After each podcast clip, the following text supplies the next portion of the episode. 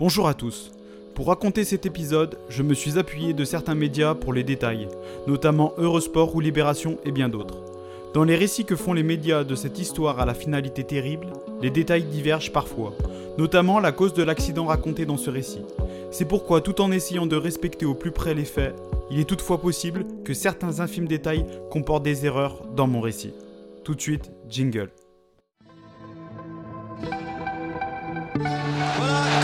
Vous étiez dans le stade de Geoffroy Guichard, dans le chaudron qui ce soir est bouillant.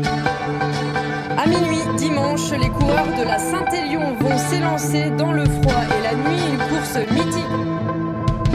Quand on regarde le contenu du match, c'est vraiment mérité.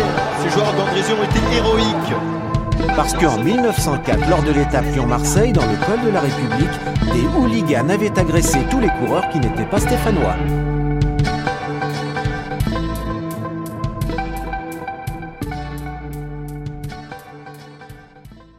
Aujourd'hui, je vous parle d'une histoire à la fin tragique. Cette histoire s'est déroulée le mercredi 12 mars 2003, lors de la deuxième étape de la course cycliste Paris-Nice, une étape entre Lac-Layette en Saône-et-Loire, proche de Charolles et Paray-le-Monial, et Saint-Étienne. Paris-Nice, que l'on surnomme la course au soleil, cette année honore sa 61e édition. Une histoire tragique qui aboutit malheureusement par la mort d'un homme et est finalement assez peu relayée pour l'époque dans les médias.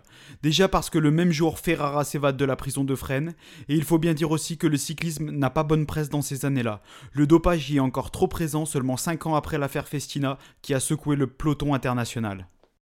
Avant de vous parler de cette tragique deuxième étape, évoquons rapidement les deux premiers jours de la course. La course débute le 9 mars 2003 d'ici les Molinos en banlieue parisienne, par un prologue. Un prologue signifie un contre-la-montre court, là en l'occurrence 4800 mètres. Ce prologue est remporté par un Belge, qui empochera donc par la même occasion le premier maillot jaune de ce Paris-Nice 2003, Nico Matane. La première étape, elle, sera remportée par l'Italien Alessandro Petacchi. Quant au maillot jaune, il passera sur les épaules du coureur australien Stuart O'Grady. Vient la deuxième étape, celle qui nous intéresse. Une étape vallonnée de 182,5 km entre la charmante bourgade de Lac-Layette en Saône-et-Loire et Saint-Étienne. Une étape vallonnée, cela signifie une étape en toboggan, faite de petites montées, de petites descentes, qui s'enchaînent avec finalement peu de plats et donc peu de répit. L'étape se déroule correctement. Comme souvent sur les étapes vallonnées, plusieurs groupes se forment. Oui, l'étape se déroule correctement jusqu'à une quarantaine de kilomètres de l'arrivée. L'un des groupes composé d'une dizaine de coureurs s'approche de l'ascension du col de la Croix de Chaubouret, quand soudain, une chute implique trois de ses coureurs. L'un d'eux a son front qui frappe le sol, c'est Andrei Kivilev. André Kivilev tombe dans le coma, il est rapidement transporté à l'hôpital de Saint-Chamond. La course ira à son terme et Davide Rebellin, le coureur italien, s'adjuge la victoire d'étape sur un sprint en petit comité. Exactement six coureurs. Il remporte cette étape devant l'ami d'Andrei Kivilev, Alexandre Vinokourov. Kivilev est tombé à Saint-Chamond avec deux autres coureurs. Il a touché la roue du coureur devant lui et où il tentait de régler son oreillette, l'oreillette qui fait par ailleurs tant débat aujourd'hui. Il est mort au centre hospitalier de Bellevue à Saint-Étienne après avoir été transféré de l'hôpital de Saint-Chamond devant la gravité de sa blessure. Il avait 29 ans, il laisse derrière lui sa compagne et son bébé de 6 mois, Léonard. Il connaissait parfaitement les routes de la métropole stéphanoise, c'était ses routes d'entraînement, le Kazakh était attaché à la Loire, il est passé par l'équipe stéphanoise de l'Excel. Sa mort, certes tragique, incitera l'UCI, l'Union cycliste internationale, à rendre obligatoire le port du casque dans toutes ses courses. Pour info, l'UCI est au monde du cyclisme professionnel ce que la FIFA est au foot. Le lendemain, l'étape reliant Le Puy-en-Velay au pont du Gard sera neutralisée par les coureurs. Joli clin d'œil de l'histoire, si je puis dire, c'est son ami et compatriote kazakh Alexandre Vinokourov qui remporte le classement général de ce 61e Paris-Nice. Il dédiera cette victoire à son ami et à la famille de ce dernier.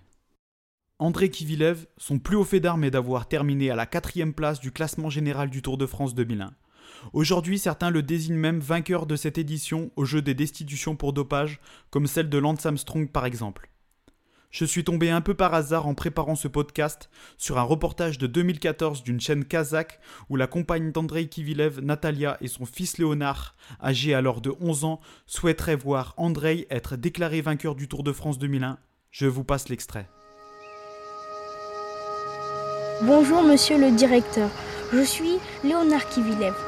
Je suis très heureux de découvrir l'univers de mon père. Je n'ai pas connu mon père, mais on m'a dit que c'était quelqu'un d'excellent.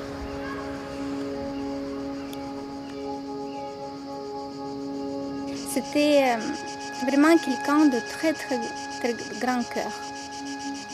Il n'a jamais couru pour la gloire. C'était un coureur propre.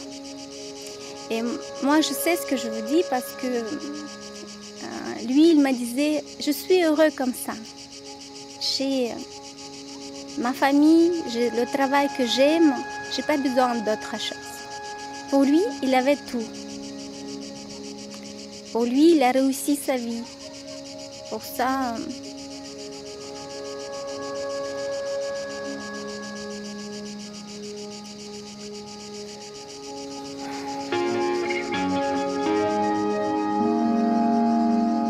Il a toujours fait ses courses sans tricher.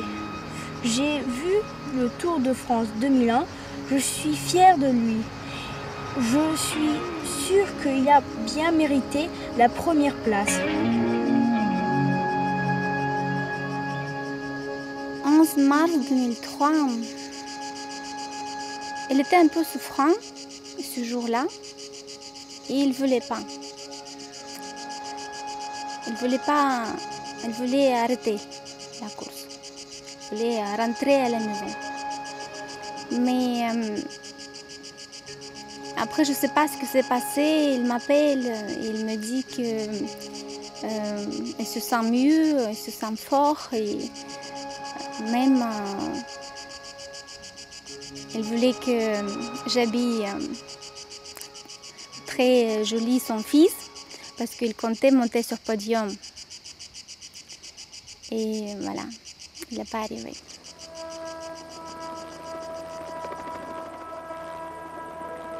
Je serai très content si mon père sera déclaré comme vainqueur de Tour de France 2001.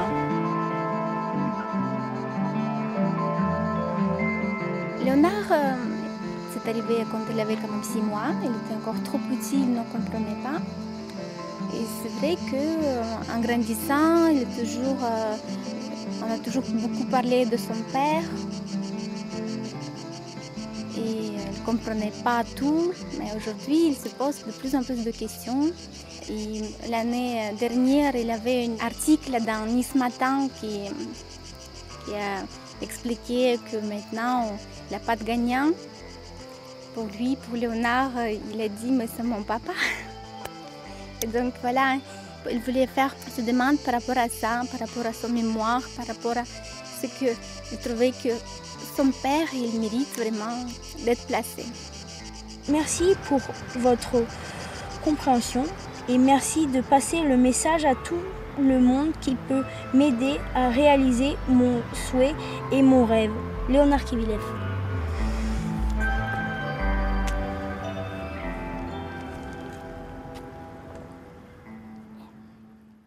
Aujourd'hui, chaque année, le club de l'Excel organise la montée qui vilève. Une épreuve chronométrée en pente douce entre Sorbier et Saint-Christon-en-Jarret. Une stèle à la mémoire du coureur est présente au départ à Sorbier. Pour rappel, sur la voie publique, le port du casque n'est pas obligatoire pour les personnes de plus de 12 ans. Alors on ne me demande pas mon avis pour le port du casque obligatoire et je vais pas vous le donner, mais ce dont je suis certain de par mon expérience, c'est que je ne sortirai jamais sans mon casque, que ce soit pour un entraînement dans le Pilat ou simplement pour aller chercher une baguette de pain. Comme vous ne le savez peut-être pas, je fais environ 15 000 km de vélo par an. Et de par mon expérience sur une course en Corse à laquelle je participais, dans une descente après le col de l'Hospédale, pour ceux qui connaissent, un concurrent anglais a subi une lourde chute et vu l'état de son casque, croyez-moi, il a très certainement eu la vie sauve grâce à son casque, ou au moins la joie de garder toutes ses capacités cognitives.